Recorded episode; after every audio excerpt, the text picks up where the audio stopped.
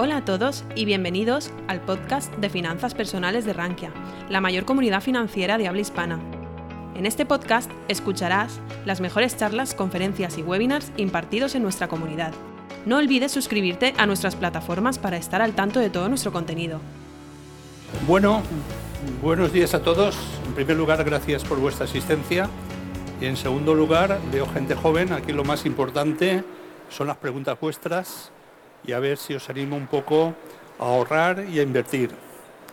Es, caminante se hace camino al andar y para invertir lo primero que tenemos que hacer es ahorrar. ¿Y por qué ahorrar? En primer lugar, vosotros lo sabéis, porque cada vez el Estado puede asegurarnos menos nuestro futuro, nuestro sistema de pensiones y los recursos públicos son limitados.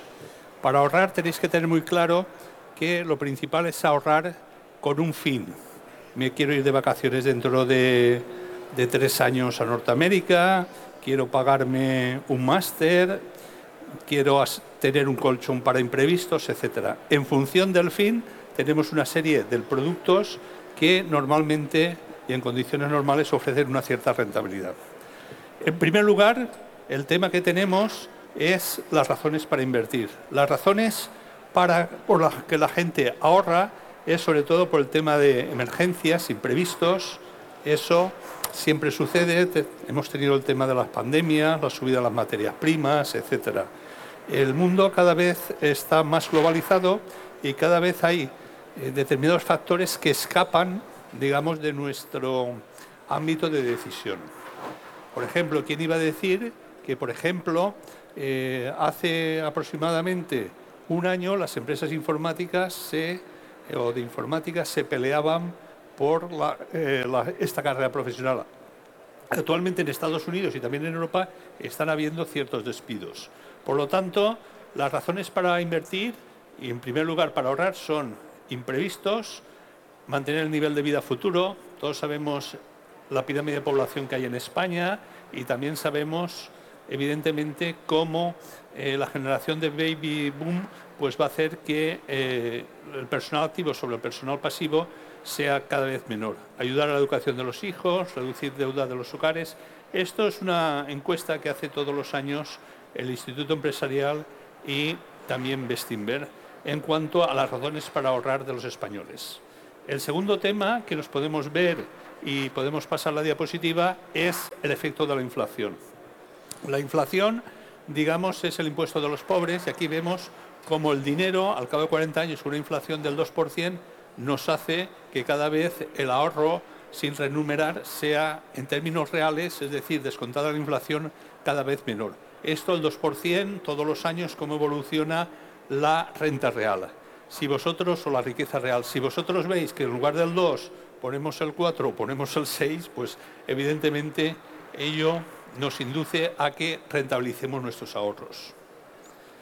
Lo primero que tenemos que hacer, sobre todo, es por qué necesitamos invertir para, por lo menos, mantener nuestro poder adquisitivo en términos reales. Y qué es lo que tenemos que hacer para que lo que dicen, que es que la bolsa en términos a largo plazo da una rentabilidad del 8%, podamos asegurarlo. O porque si la renta fija da un 1% más en términos reales, esto eh, lo podemos obtener nosotros. Aquí hay una estadística en la que demuestra principalmente, y aquí lo veis, que la rentabilidad a largo plazo de los diferentes mercados. El SP500 es eh, la rentabilidad de la bolsa americana, las pequeñas empresas, rates inmobiliario, 60-40 es una cartera, 60% acciones, 40% bolsa, y aquí es un dato muy curioso cómo, digamos, del 2001 al 2001 al 2021, la media de los inversores han obtenido menos rentabilidad que la media del mercado. ¿Y eso por qué? Porque las personas que ahorramos somos personas y tenemos unos sesgos conductuales y tenemos unos sesgos en los cuales, por ejemplo, el miedo a perder es mayor que la posibilidad a ganar. Y entonces, cuando las cosas vienen mal dadas, el inversor particular digamos, influenciado por los medios de comunicación y por aquellos que quieren que la bolsa baje para comprar más barato, lo que hacemos es vender. Por lo tanto, aquí lo primero que tenemos que hacer es que la inversión tiene que tener algo mucho de hábito, mucho de eh, una cosa que tenemos que hacer regularmente y pacientemente, independientemente del mercado. De hecho, una de las técnicas para que el mercado, para batir el mercado, es invertir sistemáticamente la misma cantidad de dinero. Es lo que se denomina moving cost average. De forma que cuando el, el, mercado baje, si invertimos la misma cantidad de dinero, compramos o más participaciones de fondos de inversión o compramos también más acciones. Por lo tanto, lo primero que tener es que debo de tener una mentalidad y trazar un plan. Un plan de forma que sistemáticamente invierta siempre la misma cantidad de dinero en aquello. ¿Y en qué producto? Pues en aquello que conozcamos más que la media del mercado o tengamos más información. Y aquí el primer hábito que tenemos que tener, informarnos, informarnos. Aquí caben dos alternativas. Primero, gestionar nuestro patrimonio por cuenta propia y segundo, delegar. En ambos casos necesitamos hacer un trabajo. En el segundo caso es qué le tenemos que pedir y cómo podemos controlar el trabajo del asesor financiero a quien pagamos. Y en el primer caso, digamos, únicamente tenemos que formarnos e informarnos. ¿Dónde podemos formarnos e informarnos?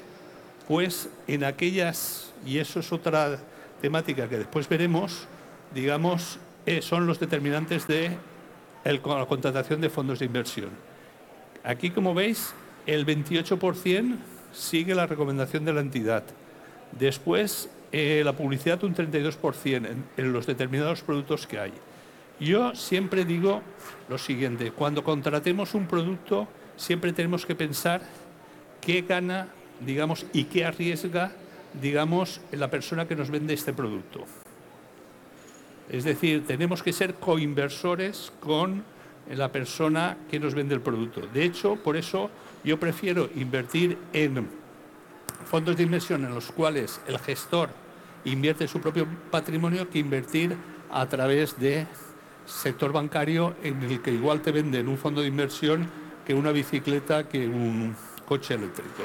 Por lo tanto, lo primero que tenemos que hacer es informarnos, formarnos y saber qué gana la persona que nos ofrece cierta información y cierta formación. ¿Vale? De forma que hagamos una estrategia y un comercio, un trade win-to-win. Es decir, tenemos que ganar junto con la persona que nos recomienda invertir. Si la persona que nos recomienda invertir no arriesga su patrimonio o no arriesga cierta reputación social, al final el interés de ella está por encima del interés del inversor. Yo creo que las entidades debemos de ganar dinero, pero siempre junto con el inversor y con el ahorrador. Invertir es una inversión a largo plazo y sobre todo no inviertas en lo que la prensa te dice. Vamos a ver, la prensa, la normalidad, el que salga el sol todos los días no vende. Vende el que haya una tormenta, el que nieve o el que estemos a 50 grados. Por lo tanto, cuidado con todo lo que es la prensa, los medios de comunicación. Y de hecho, Rockefeller decía que cuando el mercado, eh, el limpiabotas me habla de la bolsa, yo me salgo de ella y compra bolsa cuando la sangre corra por los mercados, incluso la tuya. Es decir, normalmente las mejores inversiones es cuando te dan ganas de, de desinvertir comprar cuando te dan ganas de vender y vender cuando te dan ganas de comprar es la mejor decisión que puedes tomar. Porque cuando todo va mal solo puede mejorar y cuando todo va bien solo puede empeorar. De hecho, hay encuestas de, analistas y de casas de inversión en el cual cuando todo el mundo es optimista la, bolsa baja y cuando todo el mundo es, es pesimista la bolsa sube. ¿Por qué? Porque el que es optimista y ha comprado y está intentando este, no, hace falta, no hace falta que te lo... Vale. Bien, ¿se me oye mejor? Vale, pues entonces lo que estábamos diciendo es que cuando todo el mundo es optimista es que ya todo el mundo ha comprado. Entonces es difícil que otras personas entren en el mercado para comprar. Y cuando todo el, el mundo es pesimista, solo hace falta que mejoren ligeramente las cosas para que la bolsa o los mercados suban. De todas formas, estamos hablando aquí de mercados financieros. Pero yo os diría, no solo existe el mercado financiero, existe el mercado inmobiliario. De hecho, en España el ahorro de los españoles y de los jubilados muchas veces está tanto en el Estado como en la vivienda y es algo que lo que tenemos que hacer es intentar monetizar la vivienda. Y sobre todo tenéis que eh, invertir en aquello que eh, tengáis mejor conocimiento que la media del mercado. Es decir, si alguno de vosotros trabaja en una, por ejemplo, en una empresa de logística y ve que cada vez su empresa gana más dinero, tiene que pensar, ¿es por mi empresa o es por el sector? Si es por el sector, hay empresas de logística que cotizan al mercado. Y así, digamos, eh, yo os recomiendo que invertáis, si invertís por cuenta propia, en aquello que tengáis más cercano y que tengáis un conocimiento mejor que la media del mercado. Si, por ejemplo, alguno de vosotros trabaja en banca, pues cuando la morosidad disminuye o cuando los tipos de interés suben, la banca gana más dinero. Lo tenéis cerca y vosotros veis el día a día de cómo vuestra entidad gana dinero. Lo próximo, lo cercano. Y si no, comprar aquellos productos que usáis todos los días. Máquinas de afeitar, eh, Coca-Cola, eh, las Nivea, todas son marcas de primera fila que usamos, que tienen un poder reputacional muy grande y que usamos todos los días en nuestra actividad ordinaria. Esto es como todo. Yo siempre digo que para empezar a invertir es que como los niños. Los niños, ¿qué hacen para aprender a andar? Caerse. El problema no es que se caigan, el problema es que no se levanten. Pues aquí lo mismo. Y tenéis que tener presente también dos cosas. Uno, que el error forma parte del proceso de aprendizaje, que todos nos equivocamos, incluso cuando tengamos la edad que tenemos, pero el error no nos debe de impedir seguir invirtiendo. Por lo tanto, el control del riesgo es lo más importante casi tanto como lograr uno acertar en el tipo de inversión que tenemos que hacer. El control del riesgo siempre tiene que ser que no nos impida, suponiendo que la inversión que hagamos sea totalmente fallida, continuar. Por lo tanto, el control del riesgo solo se consigue de dos formas. Por una parte, diversificando y por otra parte, alargando el horizonte temporal. Mirad, aquí tenéis, digamos, alargando el horizonte temporal desde 1950. En un año la bolsa puede oscilar entre el 43 y el menos 43% y el 61%. Pero, y estos son datos del SP, digamos, en 20 años la bolsa te puede dar entre anualmente entre un 4% a largo plazo y un 18%. ¿Esto qué quiere decir? Que conforme alargamos el periodo de mantenimiento de nuestros productos financieros de grandes compañías de bonos o un portfolio 50-50, digamos, la posibilidad de perder dinero es menor. De hecho, en 20 años, desde 1950, si tú has mantenido una inversión, digamos, en bolsa, en grandes compañías, digamos, la probabilidad, haciendo un rollover, y depende del momento de entrada, ha sido un 4% todos los años, un 18% de promedio todos los años. La cartera 50-50 bonos te da un 4% y te da un 15% de promedio. Por lo tanto, es algo que, como veis, a largo plazo la rentabilidad de la bolsa y de los mercados financieros es positiva desde 1950. Eh, ¿Cómo sabemos si asumimos más riesgo? Bueno, si, si miramos todos los días el periódico, si no podemos dormir por la noche, no sois personas que debéis de invertir en mercados que tengan volatilidad. De hecho, todo tiene volatilidad. Yo muchas veces, eh, yo gestionaba una cartera de un famoso inmobiliario de Valencia y dice, oye, quiero diversificar el riesgo y quiero invertir en acciones. Y bien, yo le compraba, sabiendo cómo era, pues acciones muy conservadoras. Le compraba Sanofi, le compraba Nestlé, le compraba Danone. Buena rentabilidad y algo de marca que sabía yo que todos los años iba a crecer lo que creciera la economía, un 2% de reducción de costes y un 3% de, de dividendo. Total, de promedio yo creía que podía sacar un 8%.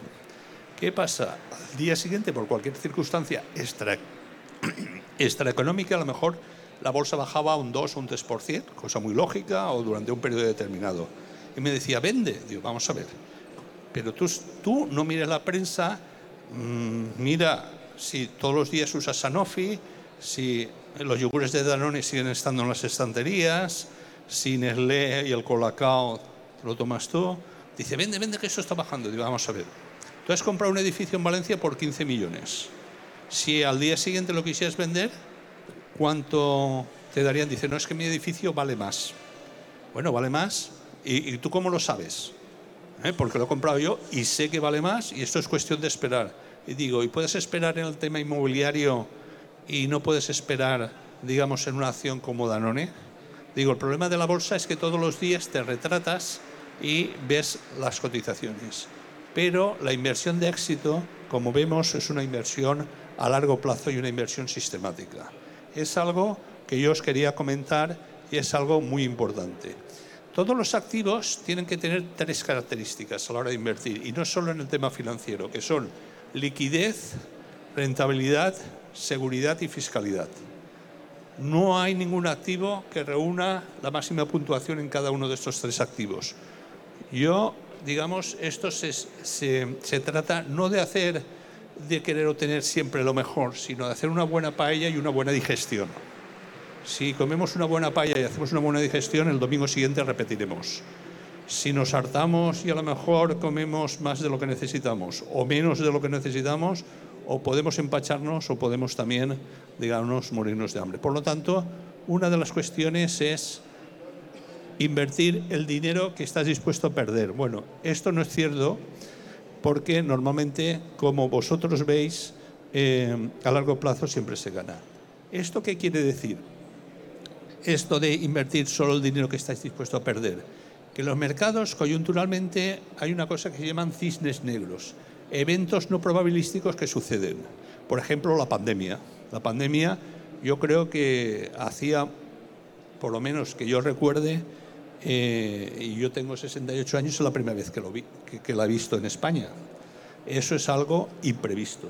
Siempre tenemos que tener en cuenta que pueden ocurrir cosas imprevistas, pero nuestro aliado es el conocimiento del producto, el conocerse a uno a sí mismo, estar bien diversificado tener siempre liquidez e invertir a largo plazo. No hay más secretos. Nosotros no podemos controlar la pandemia ni otro evento como puede ser una guerra en, en Ucrania. Esos son cisnes negros. Nosotros tenemos que focalizarnos y estudiar nuestra conducta. Si somos una persona que requiere y puede aceptar riesgo o somos una persona que tiene otra mentalidad.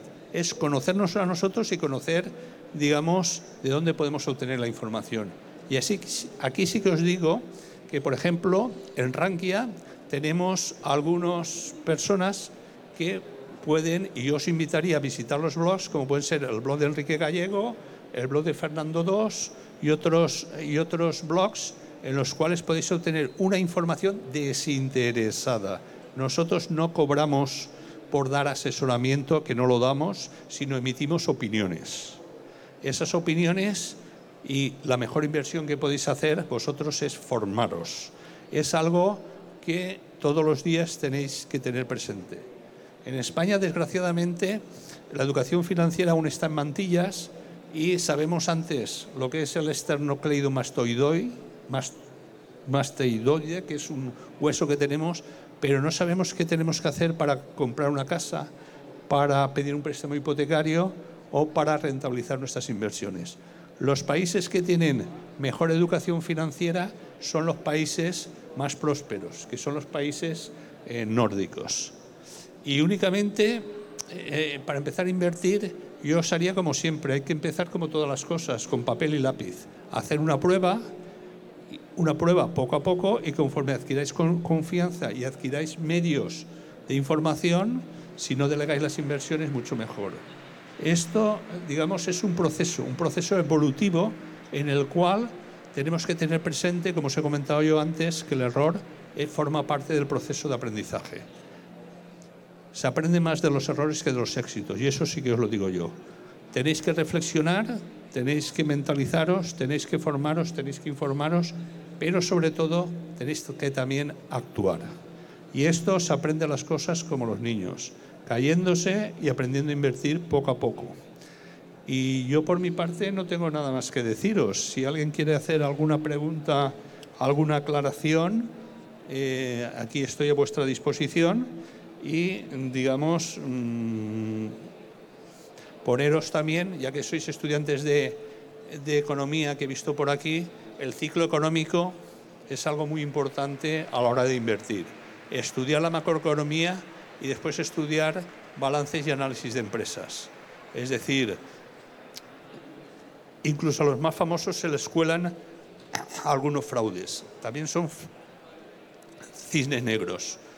Fraudes contables en los cuales están, están eh, digamos, puestos de acuerdo mucha gente de determinadas empresas o de determinados organismos. Aquí lo único que recomiendo yo también es diversificar.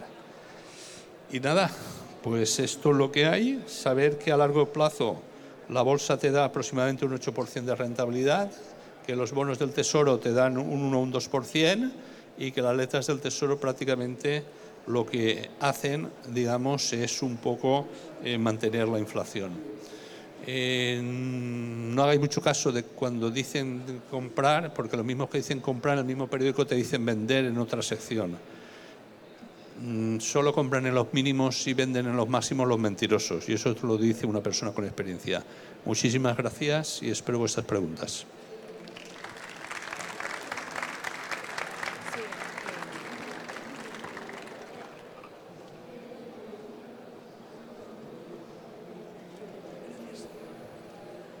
Buenos días.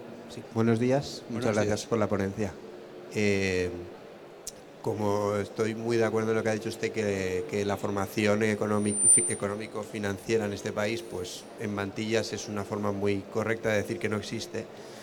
Eh, quería saber que, aparte de estos dos blogs que nos ha recomendado, ¿qué otros sitios podría recomendarnos para aquellos que queremos empezar a invertir podamos empezar a formarnos y aprender las vocales en estas cosas. Muy bien, yo tengo un artículo escrito en Rankia, en un blog que se llama en el cual tengo, eh, digo, las fuentes de información que uso yo. Entonces búscalo en Rankia, hay 25 fuentes de información, 5 en castellano y creo que las otras 20 en inglés. Y bueno, os digo que sobre todo he buscado independencia. Yo prefiero una persona independiente que se equivoque que no que lo que contratar a un JP Morgan que gana el 99% de las operaciones de trade es porque tiene la información, las órdenes de compra y venta pasan a través de él y entonces siempre gana. Entonces, eh, o, que los del Bank of America, que mientras dicen que la bolsa se va a hundir, eh, sus clientes están comprando. Hay muchos intereses creados. Por lo tanto, tener la mente fría, hacerse un análisis y conocer y tomar decisiones los fines de semana cuando estás en vacaciones y tener un plan de inversión es lo mejor que puedes hacer. De todas formas, en el blog de Rankia también, Fernando y Enrique Gallego, por ejemplo, son dos blogs que yo también sigo, a pesar de mi veteranía, y te dan unos enfoques complementarios a los que hago yo, pero si ves mi blog, es, eh, tengo dos artículos, uno de que los gurús no existen y otro de las personas de información que yo sigo en el cual hay 25 fuentes de información. Gracias.